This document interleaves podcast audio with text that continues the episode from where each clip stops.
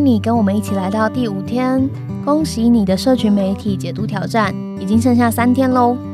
就让我们一起摆脱科技巨头的监控，拿回自己生活的主导权。如果说你还没有完成前几天的挑战，不小心就点到这边来了，那要请你回到好望角 Podcast 点选前几天的声音档，按照顺序的挑战，效果会是最好的。在这边呢，我们每一天都会透过音档。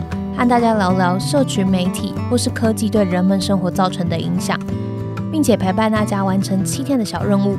每一天的任务呢，最多都只要花上十五分钟的时间。让我们一起用最少的精力，发挥最大的影响力，让自己回归有品质的生活吧。第五天要开始喽。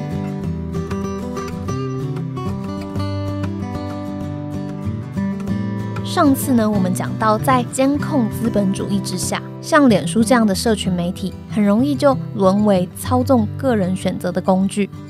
在二零二零年的美国总统大选，我们也看到这些平台多多少少都用防止假新闻啊为理由，来屏蔽某一些资讯。防止假新闻当然是一件好事啊，但是如果说这些平台它只屏蔽某一个候选人贴出来的资讯，说那个可能是假新闻。但是完全放任另外一个阵营的资讯在网络上面传递，那这样是不是就会成为了另外一种审查呢？除了 Facebook、Instagram 还有 Twitter 之外，到底社群媒体还有什么更好的选择吗？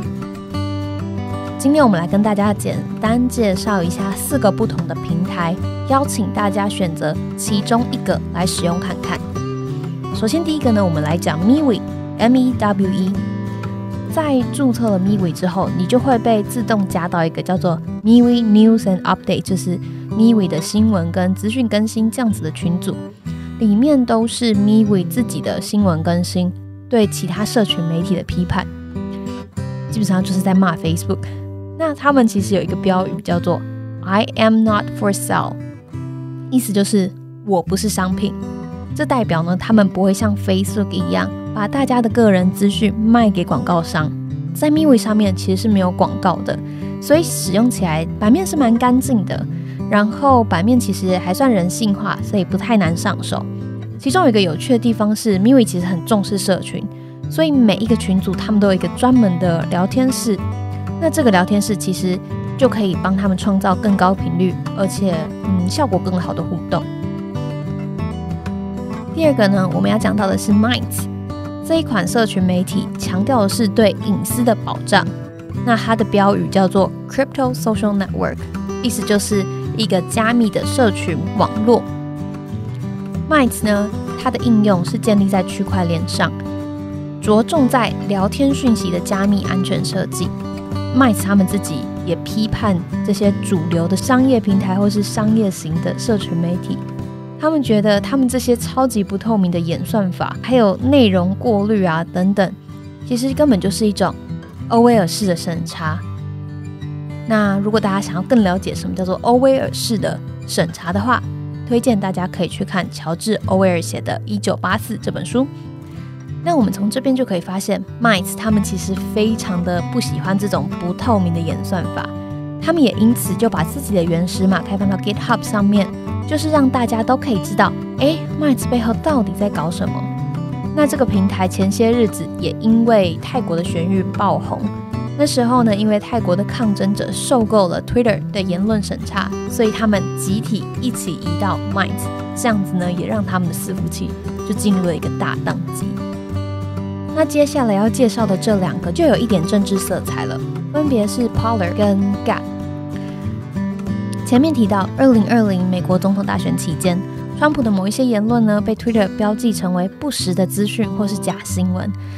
川普的支持者也因此非常气愤的，他们就移到了这两个标榜言论自由的平台。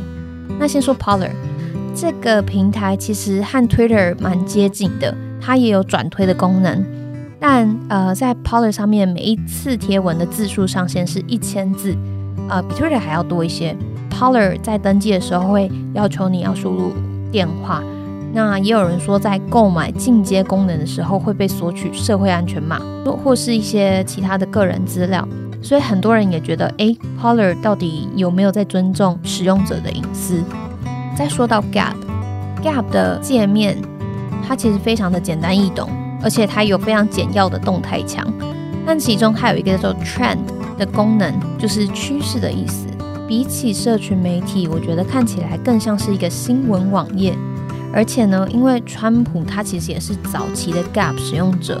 所以现在上面整体的言论光谱就比较偏向比较右派或是比较川普的阵营，甚至我连在刚登入的时候，他就直接推了几则川普的贴文，然后把它叫做受欢迎的贴文。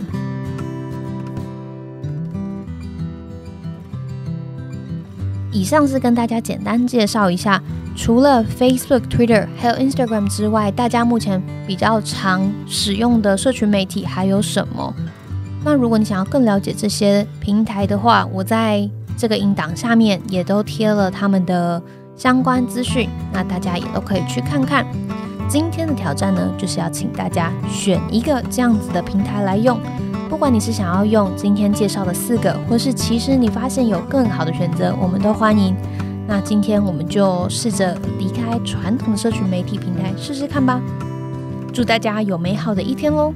明天见，拜拜。